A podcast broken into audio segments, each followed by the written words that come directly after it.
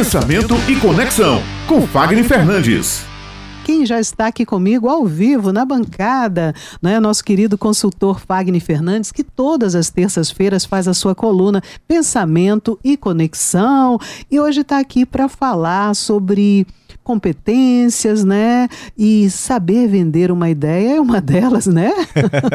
bom, bom, dia, dia Fagner. Explica pois é, melhor. semana passada a gente estava falando sobre as Med Skills, é? né? Que são essas habilidades novas que a gente vem trazendo para o nosso mercado.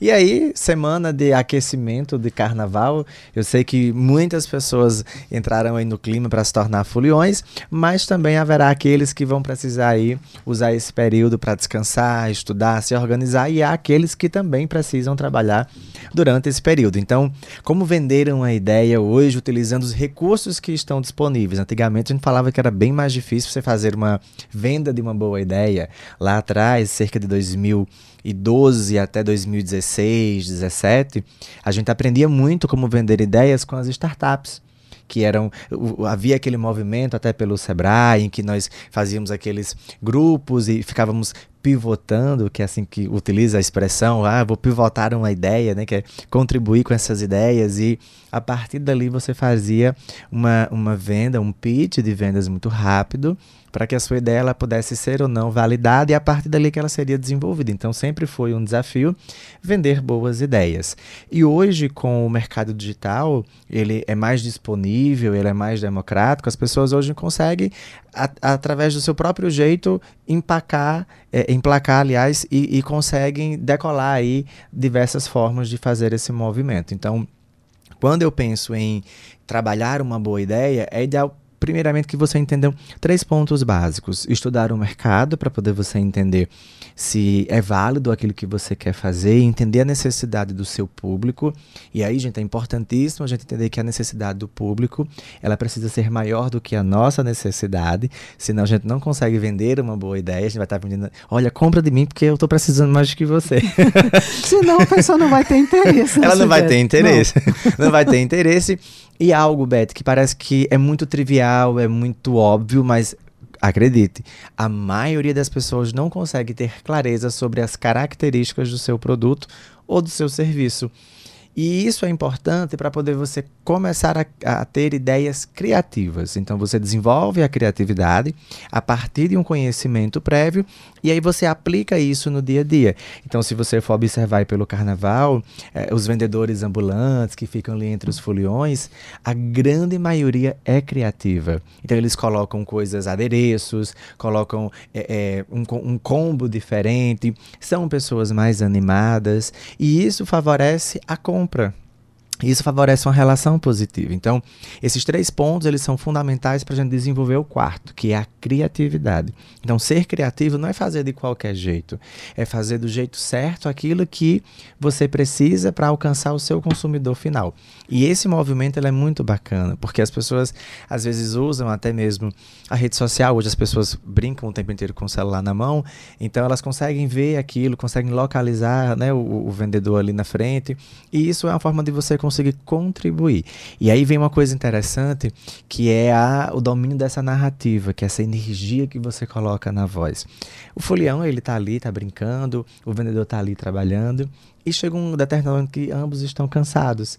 Mas para o consumidor realmente querer consumir de você, ele vai querer um atendimento bacana, ele vai querer um atendimento que corresponda à criatividade que você está trazendo. E claro, gente, tudo vai adaptando de segmento para segmento. Não tenho como generalizar, mas eu estou aqui trazendo ideias de que vocês podem fazer agora para poder conseguir vender boas ideias. Nós temos ainda uma prévia de carnaval bacana para acontecer, já vem desde do iníciozinho do mês isso aqui para João Pessoa, mas outros municípios realmente vão vivenciar o carnaval e aí cabe a você desenvolver essa, essas ideias, organizá-las e começar a difundi-las, que é um, um, ponto que muitas pessoas pecam, elas não conseguem gerar valor para poder definir preço.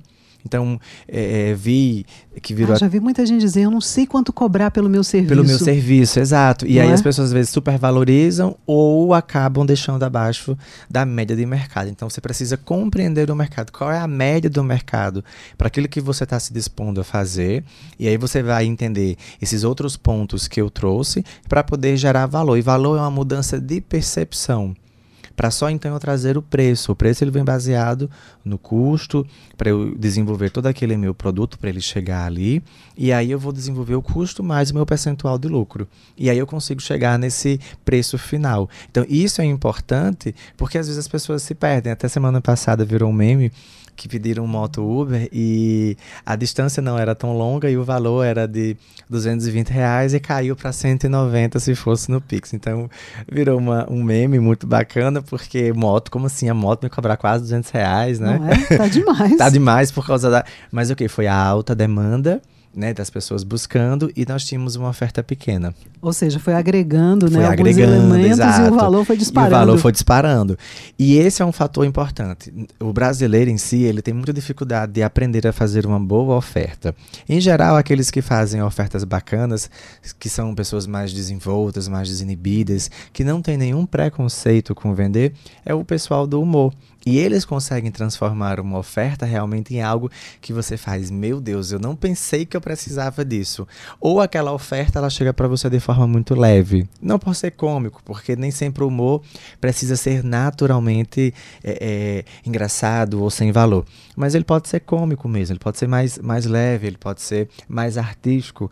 E aí essa oferta ela faz toda a diferença. Existem ofertas emocionais, aquelas que você faz que dá vontade de chorar. Um apelo é, sentimental. É um apelo sentimental. aí vem as ofertas que nos fazem recordar e vem aquela, aquela nostalgia e você fica, aí você quer comprar porque você lembrou, não estava no seu nem no seu radar, mas lembrou, trouxe para você uma memória afetiva, você vai lá e compra. Tem uma memória mais urgente, que é essa do agora, é tempo limitado, vai acabar, essa, essa é mais urgente. Tem as ofertas mais leves, que ela traz essa característica do humor.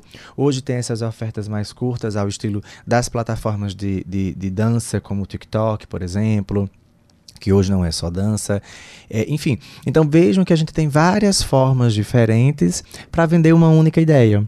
E isso é bacana, é como você combinar esses elementos para que você possa ser visto, ser percebido e, claro, fazer ali uma, uma, uma lucratividade né, sobre aquele produto ou serviço de forma que todo mundo fique feliz. Então, essa é a sacada de vender uma boa ideia. Olha, e assim, quem vai vender uma boa ideia pelo que você está dizendo, né, tem que ter sempre ali um foco e ser objetivo. Sim, né? não é para você. Isso é planejamento. É, você tem um né? planejamento, né? senão você não consegue. Apesar da espontaneidade, né, mas você tem que estar tá focado, focado, naquilo que você é quer. É importante. Né? Ah, eu posso ter outros agregadores? Pode, mas foca em uma coisa e deixa os agregadores ali como se fosse uma escadinha para a pessoa conseguir chegar onde você quer ou levar aquilo que você está ofertando. Então, isso é bacana, Beto. Você tem que ter foco, você tem que ter inspiração, tem que ter disciplina.